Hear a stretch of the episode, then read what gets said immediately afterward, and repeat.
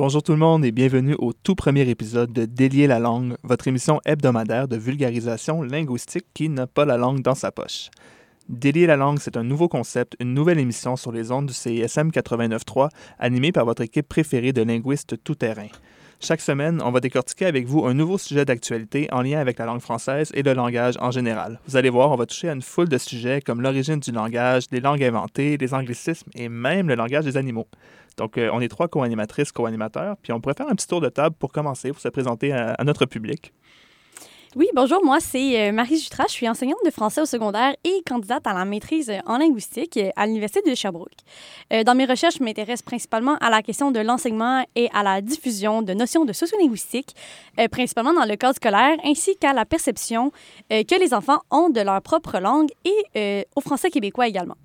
Je suis aussi membre, tout comme Cléo d'ailleurs, du CRIFUC, qui est le Centre de recherche interuniversitaire sur le français en usage au Québec. Oui, moi, c'est Cléo Mathieu. J'ai un bac en linguistique, plus précisément en révision et rédaction de textes. Puis, en ce moment, je suis candidate à la maîtrise en linguistique comme Marie à l'Université de Sherbrooke.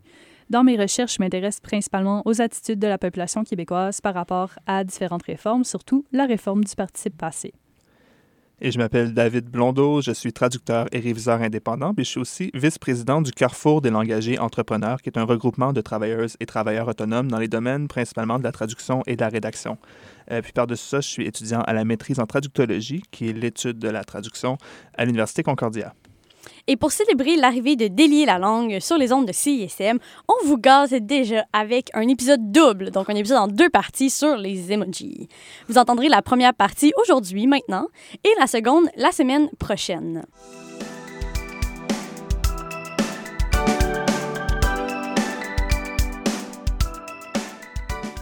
L'heure est venue de se plonger dans notre sujet d'aujourd'hui qui est les emojis. Donc euh, aujourd'hui, on va tenter de répondre à la question suivante. Est-ce que ces petits pictogrammes sympathiques sont un langage universel?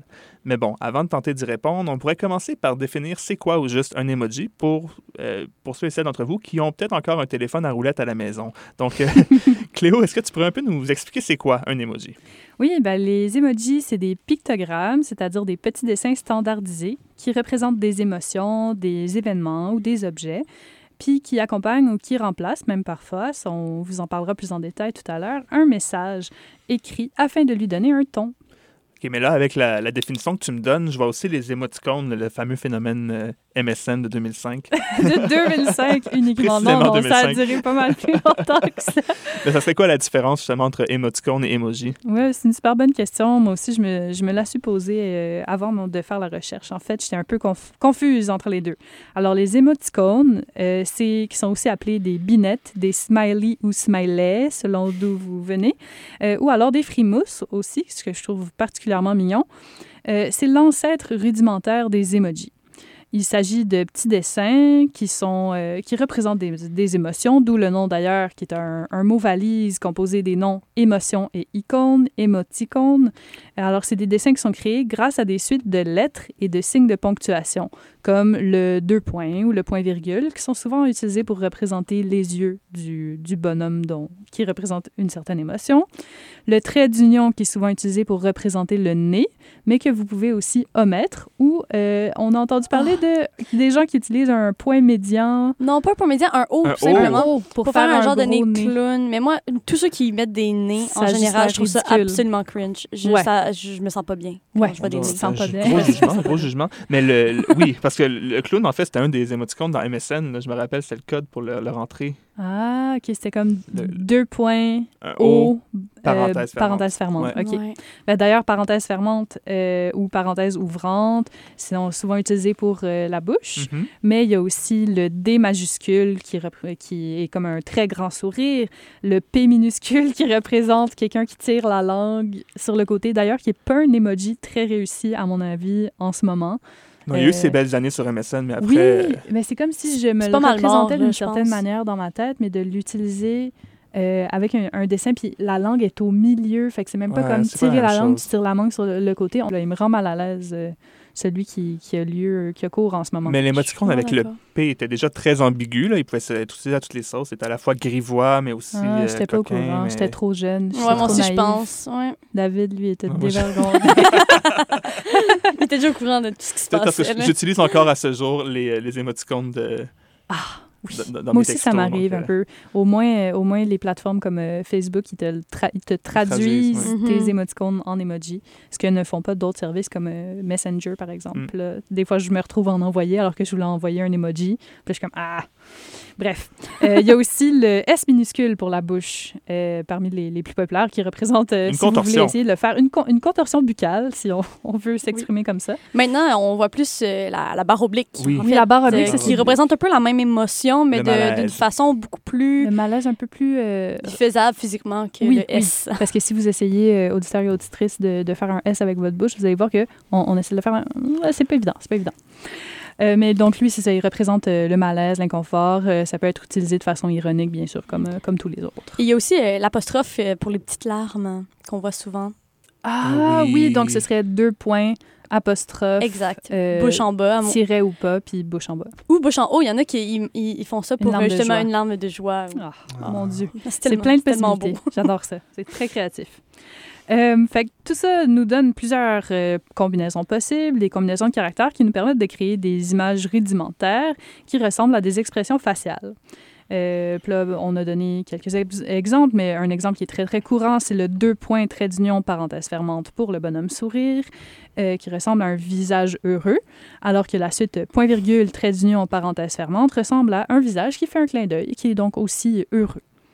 Euh, il existe aussi des combinaisons plus élaborées et qui sont plus lisibles directement. C'est À, à savoir, on n'a pas besoin de pencher la tête de 90 degrés vers la gauche. David le fait en ce moment, euh, si, si ça peut aider, euh, vous aider à visualiser vous aussi. Donc, vous n'avez pas besoin de pencher la tête de 90 degrés vers la gauche pour lire euh, ces, ces- ces symboles-là qui sont des kaomoji. Alors, eux, ils permettent de créer un dessin stylisé qui ressemble, par exemple, à un visage entouré d'épaules et de mains soulevées, comme pour dire Hum, je sais pas, ou euh, euh, pour être un petit peu euh, coquin, j'imagine aussi. Il y a plusieurs utilisations possibles. Mais ça, c'est avec des, des, des, des signes de ponctuation aussi qu'on fait Tout ça, c'est avec des suites de ponctuation. Donc, par exemple, ce serait comme une, une barre, euh, barre horizontale, ouais. Barre une bas, barre horizontale, une barre oblique, Ah oui, euh, oui. une barre en bas, Une parenthèse. une autre, une autre barre oblique. Vous voyez un peu le principe. Donc là, je viens de composer la main, euh, l'avant-bras, euh, le bicep.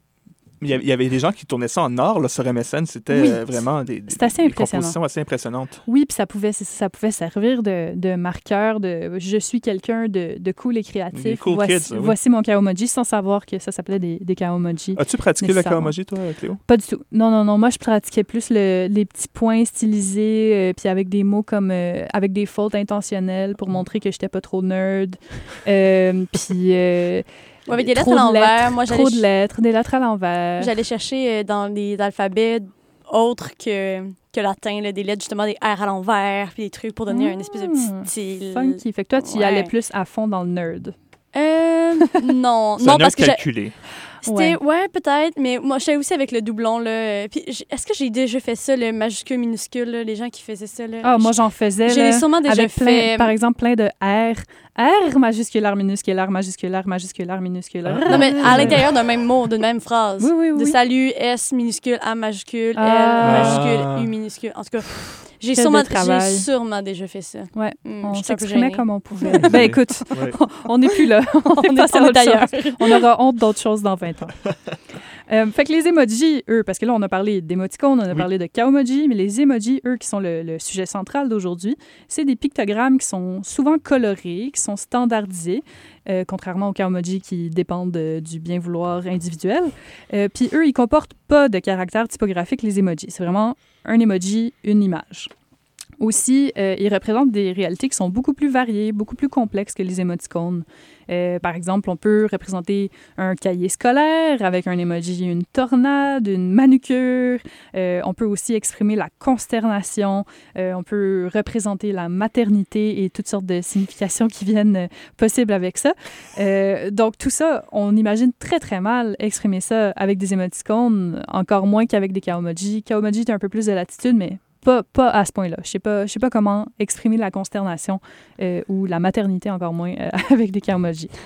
Mais là, c'est drôle parce que depuis quelques années, les utilisatrices, utilisateurs euh, des appareils Apple ont accès à, disons, un entre-deux entre le- l'expression faciale réelle et l'expression pictographique par emoji. C'est-à-dire, en fait, euh, il y a les Memoji qui est une espèce d'avatar que vous pouvez créer. Donc, vous le personnalisez avec euh, votre couleur de peau, vos traits faciaux, votre couleur de cheveux, votre coupe de cheveux, etc. Puis, euh, vous pouvez, dans le fond, il, vous est offert différentes possibilités d'émotions que vous pouvez exprimer avec votre avatar, qui est une espèce de gros autocollant dans vos textos. Dans les nouvelles versions de, de- iPhone que, je ne possède pas, on peut même se filmer puis pour créer un genre de, de, de, de Memoji interactif. Mais je- Court-métrage Ouais. mettant en vedette soi-même. Oui, donc c'est une mise en scène perpétuelle Euh, tout le monde Comme pourrait devenir euh, animateur, euh, de son propre Memoji. créateur d'émissions Memojiques. Memojique. Oui. donc voilà, un sujet à, à explorer. Mhm. OK, donc là, on a les, tu nous as décrit les émoticônes et les emojis. Là, j'entends émo, le préfixe dans les deux concepts. Est-ce qu'ils ont une, une étymologie commune?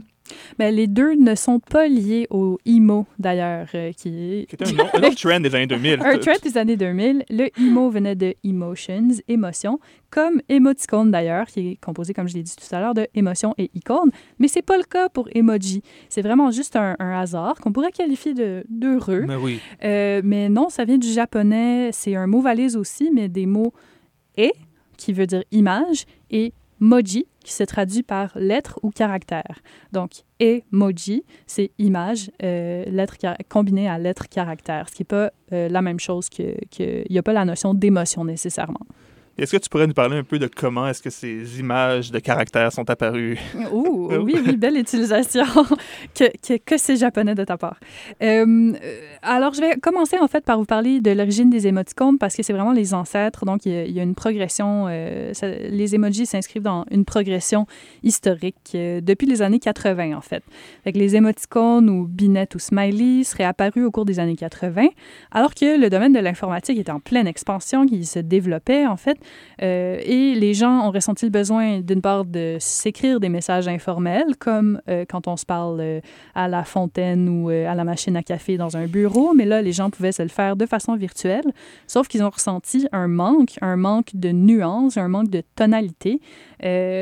Par, exemple, si vous voulez marquer le, sarcasme, l'ironie, c'était pas possible en écrivant simplement des mots.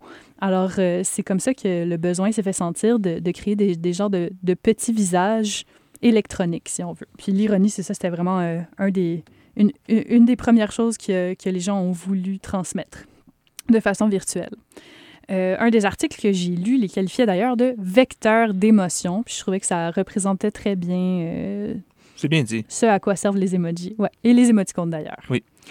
Puis c'est à l'É- à l'États-Unis, chercheur en informatique Scott Fallman qui est attribué la création du premier émoticône, qui serait la suite euh, deux points, trait d'union, parenthèse fermante, qui forment le bonhomme sourire.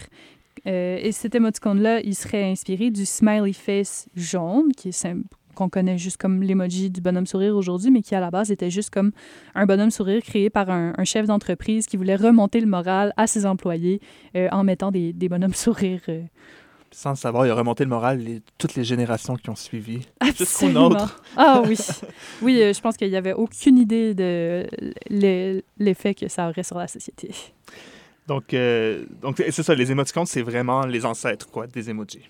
Oui, absolument. Puis euh, les emojis, eux, ils seraient apparus dans les années 90, notamment grâce à la compagnie de téléphonie mobile japonaise NTT Docomo, qui a envoyé un message aux pagettes d'adolescents asiatiques pour leur annoncer la disponibilité de pictogrammes dans l'envoi de messages. Je trouve que ça, c'est incroyable. Oui, hein, parce que les pagettes, pour nous, c'est déjà à peu près inconcevable. Hein?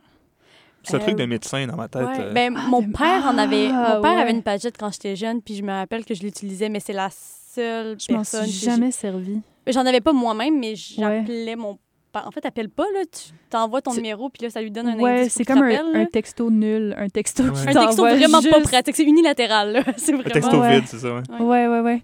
Oui, c'est particulier pour nous. On est trop jeunes pour ça. ça, révèle, ça vous révèle un peu notre âge, si vous ne l'aviez pas deviné avec euh, nos douze voix. Mm. Euh, c'est ça. Donc, euh, ça leur a envoyé euh, un message comme ça qui contenait un emoji euh, ben, un, un, un émoticône à l'époque. Euh, non, un, un emoji, pardon, je, je, je me mêle moi-même, qui était un proto-cœur, en fait. Donc, le cœur que vous imaginez aujourd'hui, qui a différentes couleurs, etc., qui est très stylisé, en fait, euh, à l'époque, il était très pixelisé. Donc, c'était juste comme euh, à peu près Un peu comme 9, dans les- 9 gros pixels. Un peu comme dans les jeux- vieux jeux vidéo. Oui, oui, là, oui, comme exact. C'est ça qu'il faut avoir en vie, tête. Ouais, c'est ça, c'est ça. Mais sans le petit euh, point blanc. euh, il y avait juste brillant. pas de couleur. Il y avait pas de couleur. Oui, un cœur qui brille, c'est c'est Tout le monde. Absolument. Ça a vraiment fait fureur chez les jeunes. D'ailleurs, ils ont voulu retirer le cœur à un moment donné. Les jeunes, ils ont capoté. C'était vraiment comme ils tenaient à, pouvoir utiliser le cœur dans leur messagerie euh, virtuelle. Puis, euh, il y a quelqu'un qui travaillait chez eux, euh, Shigetaka Kurita, un concepteur d'interface, qui a créé 176 pictogrammes pour la compagnie en 1995, devant le, le- le succès que ça connaissait. Si euh, vous faites une recherche pour voir de quoi avaient l'air les emojis à la fin des années 80, c'est ça, euh, vous allez voir leur apparence, c'était vraiment primitive, très pixelisé. Puis euh, il y a un livre qui est paru récemment, je pense qu'il y a deux, ou trois ans, d'un musée américain qui, qui montre tous ces emojis originaux-là et qui parfois les compare, je crois, avec les emojis actuels qui représentent la même chose. Depuis leur origine, les pictogrammes ont été raffinés au fur et à mesure que sont sortis des téléphones qui étaient capables d'offrir une variété puis une qualité, surtout d'emojis toujours supérieures au fil de l'évolution des technologies. Et euh, à mesure que la compétition entre les compagnies de téléphones mobiles euh, euh, augmentait aussi. Donc, c'est très euh, un succès capitaliste. Rien de moins. Tu parles de concurrence. J'imagine que les, les artisans des emojis qu'il y a dans nos téléphones, c'est plus NTT Docomo? Non, ben, au départ, chaque compagnie d'électronique qui produisait des, télé- des téléphones cellulaires, surtout pour le public japonais, avait ses propres pictogrammes. Mais euh, vers 2007, donc quand même après euh, presque euh, près de 10 ans, il y a une équipe de Google qui a demandé au consortium Unicode d'uniformiser tout ça et d'ailleurs le- leur nom uniformiser le code et de proposer un jeu de caractères qui serait standardisé pour euh, d'une compagnie de téléphonie à une autre. Encore aujourd'hui, on peut noter des différences d'une plateforme web à une autre parce que c'est plus juste dans les téléphones. Maintenant, on, en envoie dans des courriels, dans, des, euh, dans toutes sortes d'endroits. Euh, ça peut mener à des malentendus, d'ailleurs, ces différences-là d'une plateforme à une autre. Comme il y a différents exemples. Il y a le- le pistolet qui était en plastique, un pistolet en plastique, un pistolet à eau à- auprès de certaines plateformes, mais qui était un pistolet euh, en Un métal, un vrai un gun dans certaines compagnies. Alors, si quelqu'un Oh. voulait exprimer qu'il était joueur, puis qu'il était comme « Hey, je m'en viens tantôt », puis qu'il envoie un petit pistolet, lui, c'est ça qu'il voit, c'est ça qu'il envoie, mais la personne qui reçoit voit « Je m'en viens tantôt », avec un vrai pistolet qui, qui est Tu pointé. peux avoir des mauvaises surprises à ta bataille Ça- de ballon d'eau. Ça euh. peut causer des erreurs d'interprétation, Ouais. mais plus, de façon plus accessible, il y a aussi juste, même les visages qui ne changent pas nécessairement peuvent avoir des différences d'interprétation. Marie et moi, on, on a vécu une situation comme, comme celle Problématique. Problématique, oui. Euh, le, pas si grave que ça, là, quand même, mais C'était pas grave. On a- Il a fallu qu'on en parle. il a fallu, qu'on en parle. Puis au final, on en a parlé longtemps. là. Ça a pris quand même beaucoup de, de, de discussions, en fait, pour en arriver à un consensus Oui. euh, sur, euh, sur l'emoji, en fait, qui est un de mes emojis préférés que j'utilise le plus. C'est euh, Sauf avec, avec, moi. Sauf avec Léo, maintenant il est banni de notre conversation. Euh, qui est l'emoji avec les yeux vers le haut.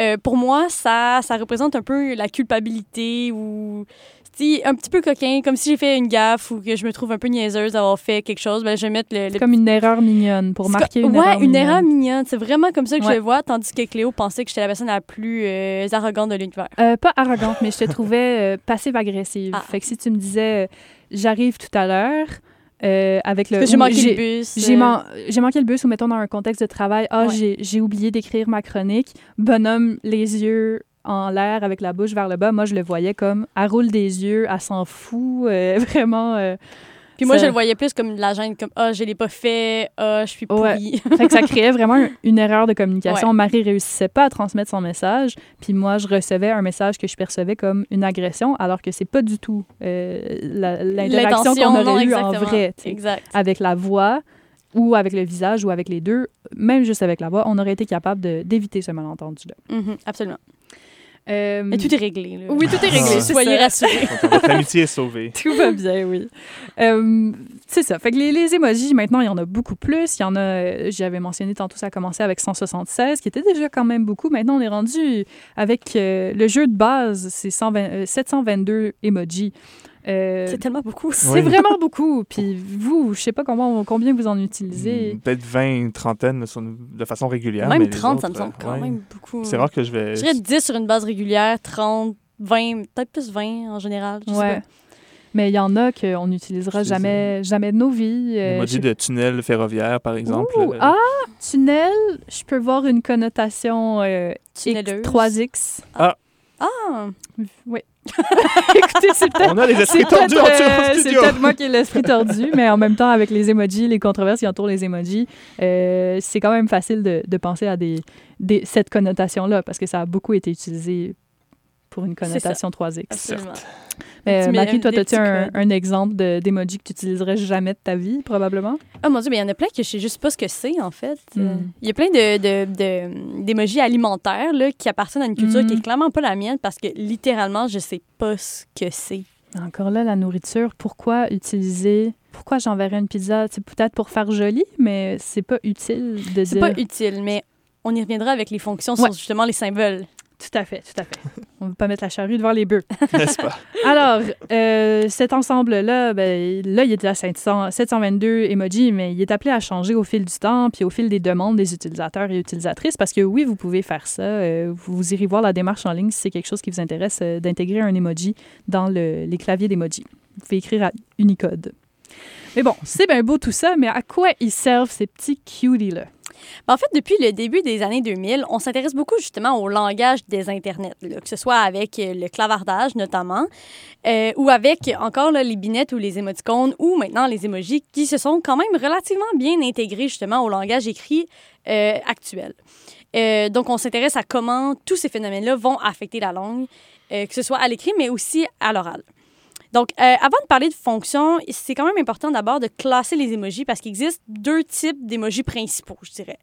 Euh, D'un côté, on a les émojis que je qualifie de face, donc les émojis de corps, euh, tout ce qui est représentatif de, de- du corps, des mains, du visage, euh, même du tronc, des bras, tout ça. Et de l'autre côté, on a les émojis qui sont plus des émojis, des choses, euh, des objets, des animaux, des drapeaux, euh, justement la nourriture, tout ça. Ça, ces émojis-là, c'est plus des symboles, en fait, qui ont une fonction qui va être tout autre. On va d'abord s'intéresser aux émojis face, qui, pour lesquels on retrouve, en fait, quatre fonctions principales. À la base, c'est des fonctions qu'on attribue aux binettes, mais tout porte à croire qu'on pourrait transposer ces fonctions-là aussi aux émojis, étant donné que euh, ont à peu près le même rôle là, dans, la, dans la communication. Donc, la première fonction serait la fonction expressive. Donc, tout simplement, euh, d'évoquer l'état d'esprit de la personne qui scripte le message. Par exemple, la joie ou la tristesse ou la colère ou n'importe quelle autre émotion que la personne pourrait vivre. Donc, si je vous dis salut avec un bonhomme sourire, ben ça, c'est plus que salut tout court. Ça ajoute cette espèce de dimension expressive-là que la ponctuation fait dans une certaine mesure aussi. Mais là, l'emoji permet d'être vraiment plus précis sur l'émotion que la personne ressent. Euh, même chose si on met des bonhommes tristes, bonhommes qui pleurent, tout ça, ça, donne quand même un bon indice sur ce que la personne ressent. Ensuite, on a la fonction interprétative. Ce qui est intéressant avec cette fonction-là, c'est que ça vient pas aider la personne qui écrit, mais bien la personne qui reçoit le message. Donc, c'est une aide qu'on apporte au destinataire pour qu'il interprète plus facilement l'énoncé. Donc, euh, ça, permet notamment d'interpréter euh, des énoncés qui pourraient être ironiques ou humoristiques. Donc, si je te dis euh, good job avec un, un- un bonhomme clin d'œil, ben tu comprends que, que c'est bien réussi. Ou sinon, euh, plus dans, dans l'ironie, euh, je pourrais dire Ah, t'es tellement con, euh, David, mais je te mets un petit bonhomme sourire. Fait que c'est pas. Comme si c'était pardonné tout d'un coup que tu m'as insulté comme ça. Exact. Mais des fois, ça peut être ambigu, comme si on met un good job, puis qu'en plus, on ajoute le pouce en l'air. Moi, je trouve que c'est trop. Ça, ça doit vouloir dire l'inverse, parce qu'il y en a trop. Tu vois, le pouce en l'air a Ouais. une fonction passive-agressive, on pourrait dire. On pourrait dire, oui. Ouais. Pas dans tous les cas, mais oui. Je Dans peux, certains je peux cas, ça se pourrait. Mais bref, cette fonction-là vraiment sert à, à donner un indice supplémentaire à la personne qui reçoit le message pour mieux comprendre ce qu'on essaie de dire. Évidemment, c'est pas euh, absolu. Il, va avoir, il peut avoir des, des- des mauvaises interprétations, comme dans tout d'ailleurs. Euh, d'ailleurs, on voit beaucoup ce, ce phénomène-là dans, dans le, la série Like Moi, dans l'épisode notamment où euh, il y a deux personnages qui se parlent euh, avec les emojis, puis on voit que la fonction interprétative, euh, ça pourrait être mieux, disons. on écoute un extrait. Je réponds quoi? Je sais dessus, moi. Euh, Vas-y, quelqu'un qui sourit pour le drapeau du Japon. Sourit puis le drapeau du Japon. Mais là, c'est bien lui, ça. Parce que la semaine passée, on est allé marcher dans un parc puis il y avait une crotte de chien, méditation. J'ai souri. puis après ça, on est allé manger dans un restaurant vietnamien, tu sais. Puis tu sais, vu que le Vietnam, c'est comme un peu asiatique, genre le Japon, en tout cas. Mais comme j'ai eu peur de piler dans le caca, mais que j'ai adoré notre repas, je lui ai texté un caca qui sourit, un fantôme, un cœur, le drapeau du Japon et une fourchette. Mais voyons! Ça fait dix fois que je l'entends, même pas encore rire. On s'en lasse pas. Évidemment, là, cet extrait-là est super parodique. Là, Ben et oui, par- c'est pas réaliste. C'est pas réaliste, mais en même temps, je trouve que ça démontre bien justement le fait que les emojis, bon, ils ont quand même des certaines limites là, dans, dans l'interprétation. Euh, il nous restait deux fonctions euh, des emojis euh, face. Donc, euh, la fonction relationnelle, donc qui définit un peu le type de relation que la personne euh, désire entretenir avec son interlocuteur ou son interlocutrice. Par exemple, la binette sourire ou encore euh, le cœur ou tout ça. Donc, euh, ça peut être à la fois une manière d'exprimer une émotion, mais aussi de donner une tonalité particulière à l'échange. Donc, évidemment, là, j'envoie pas des cœurs à tout le monde dans la vie. J'envoie des cœurs à ceux que j'aime. Puis avec certaines couleurs à certaines Oui, il y a des codes de personnes. couleurs, Oh. apparemment. Ça, je connais pas super bien ça. On est puis- trop vieux, je crois. Ouais. Faites-vous. Et finalement, la dernière fonction des emojis face serait la fonction politesse, qui serait euh, en fait un moyen de désamorcer le caractère peut-être offensant euh, d'un message. Justement, si je vous dis, euh, ah, euh, tu sais, essaie, de faire attention la prochaine fois, mais que je te mets un pouce en l'air ou un bonhomme sourire, ben ça désamorce un peu ce qui pourrait être perçu comme rude dans le message. Pour les emojis face, on retrouve généralement ces quatre fonctions-là. Pour les emojis symboles, c'est autre chose parce que justement, ils n'expriment pas euh, le- l'espèce de non-verbal dans une conversation, mais bien un symbole précis lui-même.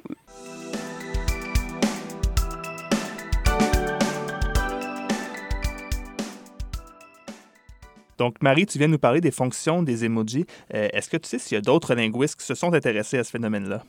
Oui, absolument. Euh, D'ailleurs, dans son livre euh, Because Internet, euh, Gretchen McCulloch parle plutôt de gestes emblématiques.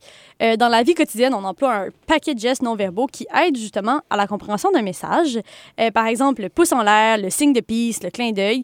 Ces gestes-là, spécifiquement, ont des signes en emoji, mais il- existe une panoplie d'autres gestes qui vont pas nécessairement être représentés. Euh, si je vous dis le poisson était gros de même, l'entrée par là, ou encore les sorties de secours se trouvent à l'avant, au centre et au fond de l'appareil, pas besoin de me voir pour savoir quel geste que j'ai fait en On parlant. le visualise super bien. J'imagine que toi, tu, vi- tu visualises assez bien, tu es devant moi. Oui, aussi. En fermant les yeux, j'ai vu les Tu l'avais vu quand même. Et ça se trouve que les emojis servent un peu à la même chose. En fond, c'est à exprimer ce que le texte ne va pas exprimer en soi. Donc, il serait faux de dire que les emojis remplacent la langue. Au contraire, leur rôle est d'appuyer le langage écrit, euh, étant donné que l'écrit n'a pas le caractère non-verbal qu'on retrouve euh, à l'oral ou en personne. Euh, pour ce qui est des emojis symboles ou objets, leurs fonctions sont un peu plus floues. Euh, il y a certainement un aspect esthétique et phoné, mais euh, leur utilisation est très différente des autres. Euh, on pourrait penser que euh, les mots sont interchangeables avec des images, avec les emojis. Par contre, c'est pas vraiment ce qu'on retrouve dans les bases de données. On reparlera de ces études-là plus tard. Mais est-ce que tu dirais qu'on pourrait un jour utiliser les emojis à l'oral? Ben, en fait, euh, David, il y a Gina Linetti de l'émission Brooklyn Nine-Nine qui a certainement essayé. Je vous laisse écouter son, son éloquence.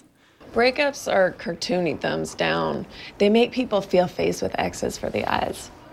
What does that even mean? The English language cannot fully capture the depth and complexity of my thoughts, so I'm incorporating emoji into my speech to better express myself. Winky face. Oh, Lord.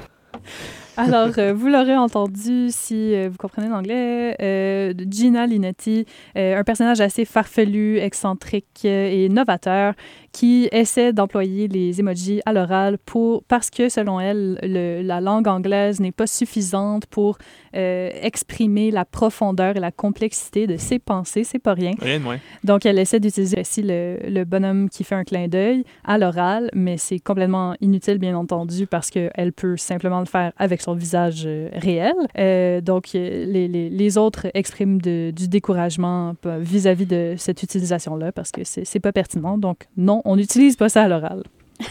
Non, puis en fait, il y a quelque chose de parfaitement inutile aussi là-dedans parce que le, le visage peut le faire, mais ça fait un peu penser au, euh, aux mots de clavardage qui ont traversé dans la langue orale aussi, comme le lol. Mhm. euh, qui Mais le LOL est très rapide à dire. est très rapide. Oui, contrairement aux Il y a cette espèce d'efficacité-là, parce qu'on s'entend que de, de dire au long ce que représente l'emoji, puis je veux dire, on le fait dans cet épisode-ci de les décrire justement, étant donné qu'on était à la radio puis que Mhm. vous ne voyez pas. Puis juste ça, ça prend un temps fou. là. C'est Mm. absolument à l'encontre du principe de base de l'économie linguistique.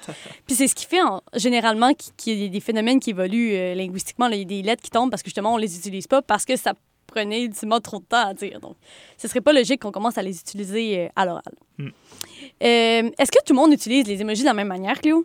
Mais non, pas du tout. Il y a de la variation d'une communauté à une autre. Si je vous définis rapidement communauté, ça peut être toutes sortes de choses. Ça peut être euh, la communauté des gens qui travaillent, euh, qui sont bénévoles en fait à CISM. Ça peut être la communauté euh, linguistique des, des gens qui parlent le créole martiniquais. Ça peut être toutes sortes de choses comme ça. Mais ça peut aussi être la communauté qui appartient à un certain âge. À ce moment-là, on appelle ça de la variation générationnelle parce qu'on parle de génération ou de demi-génération selon les cas. Euh, mais ce phénomène-là, en fait, il est tout à fait normal. C'est un phénomène linguistique qui a lieu naturellement. Si on essayait d'empêcher ça, ça se pourrait pas. Et on peut aussi avoir un idiolecte émogique. Donc, idiolecte, non, c'est pas le, langage des idiots. Euh, idiot veut dire euh, individuel, unique, si on veut. Donc, c'est quelque chose qui nous appartient. Donc, c'est une langue, par exemple. Moi, je sais que j'ai un idiolecte émogique, euh, c'est-à-dire que la signification que j'attribue aux emojis, elle n'est pas nécessairement la même euh, de celle de Marie, de, comme Par on a pu le constater tout à l'heure, de celle de David non plus, de celle de mes parents, de façon individuelle aussi, etc. C'est à peu près ça la variation. Fait qu'on pourrait affirmer, Marie, avec ce que je viens de dire, que c'est pas un langage universel, les emojis. Ben non. Même si on pourrait penser qu'une image, c'est une image, puis c'est la même pour tout le monde, ben on pourrait dire un brocoli, ben c'est un brocoli, puis c'est tout. Mais c'est pas toujours le cas. Bon, c'est peut-être le cas pour le brocoli, mais c'est vraiment pas nécessairement le cas de tous les symboles. Au-delà des différentes connotations comme euh, l'aubergine ou la petite pêche, euh, par exemple, ou encore le tunnel, je sais pas trop. là. Apparemment. Le tunnel ferroviaire, Apparemment. c'était nouveau pour moi. là. C'est Euh, peut-être juste moi, c'est peut-être mon idiolecte. Ouais, Peut-être. c'est- Ouais, encore là, il faut quand même Quoi que tu que le non. partages avec quelqu'un. Je veux juste vous dire, je ne l'ai pas utilisé. Mais ce serait pas grave, pas de shaming. C'est bien. Euh, il y a aussi des différences en fait euh, culturelles importantes là, à souligner entre euh, l'utilisation de différents emojis ou différents symboles. Par exemple, le pouce en l'air, euh, donc le thumbs up, dans certains pays arabes, est l'équivalent du doigt d'honneur. Donc, on s'entend que ça n'a absolument pas la même signification. Puis, il faudrait peut-être être prudent avant d'utiliser le pouce en l'air dans ces endroits-là, justement pour pas qu'on paraisse comme des touristes absolument euh, Ouais, poli, en fait. Poli. Ouais. Euh, même chose aussi, euh, le symbole où l'index et le pouce euh, forment un rond et les trois doigts en l'air, qui est en fait le OK ou le... euh, Parfait. Parfait. Excellent. oui. ou Moi, je l'utilise souvent pour euh, délicieux dans un repas. Là. Si Ah c'était oui. vraiment oui. bon, là, je vais Fait mettre ce mettons, symbole. excellent dans tous les sens. Oui, mais dans ma tête, c'est comme spécifiquement pour la bouffe. Ah, mais je te rejoins là-dessus aussi. Ouais. Un bon spaghetti. euh, À ouais, vous, hein, il ouais. y a comme il y a quelque chose d'italien un peu, j'ai l'impression oui. là-dedans. Ou peut-être pas Euh, du tout. Ou peut-être pas du tout, mais on dirait que dans mon imaginaire émogique, c'est c'est comme ça que ça s'est construit. Euh, mais ce symbole-là voudrait dire plein de choses dans différents endroits du monde. Euh, en Israël, par exemple, ça voudrait dire relax, chill. Ce qui, pour moi, n'a comme pas vraiment de sens, Ouais. mais c'est pas dans mon utilisation. Sinon, il y a aussi euh, Yuri, qui est une chanteuse de K-pop, euh, qui va l'utiliser pour désigner un dumpling. Donc, euh, ça, je trouve ça vraiment le fun. Oui. Parce que je le vois vraiment visuellement, je trouve que ça. Je pensais pas que dans un seul Ouais. geste, on pouvait aussi bien représenter un aliment. Puis Cléo, tu, tu nous apprenais tantôt qu'il existe déjà un Ben emoji oui, de il y a dumpling. déjà un emoji de dumpling. Pourquoi ça prendrait... Pourquoi Une faudrait utiliser entreprise. une main?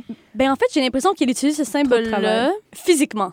Dans le sens que si, elle, par le exemple, en spectacle, elle parle d'un dumpling, ben, elle peut faire le symbole, puis tout le monde comprend ce qu'elle veut dire. Puis je pense que c'est comme ça que c'est Ah, un peu ok. devenu le Puis elle va symbole. utiliser après ça comme emoji dans ses, ses médias sociaux Ouais, pour référer parce à... que Peut-être. C'est sûr que je, je ne suis pas cet artiste euh, dans les réseaux sociaux. Faudrait sais- demander. Il faudrait l'appeler. On pourrait Ouais. l'inviter pour notre prochain épisode, Oui, ça pourrait être Oui. bien. Ça fait, elle va nous parler Il y en aurait coréen. peut-être pas de barrière de la langue exacte. Alors, on parlera en emoji tout le long. ça va. Ah, parfait. Et sinon, euh, ce symbole-là a aussi une signification bien particulière. Euh, en Amérique du Sud, euh, ça désignerait en fait euh, la sortie du totem, euh, la porte d'en arrière, le cercle de feu, Urgh.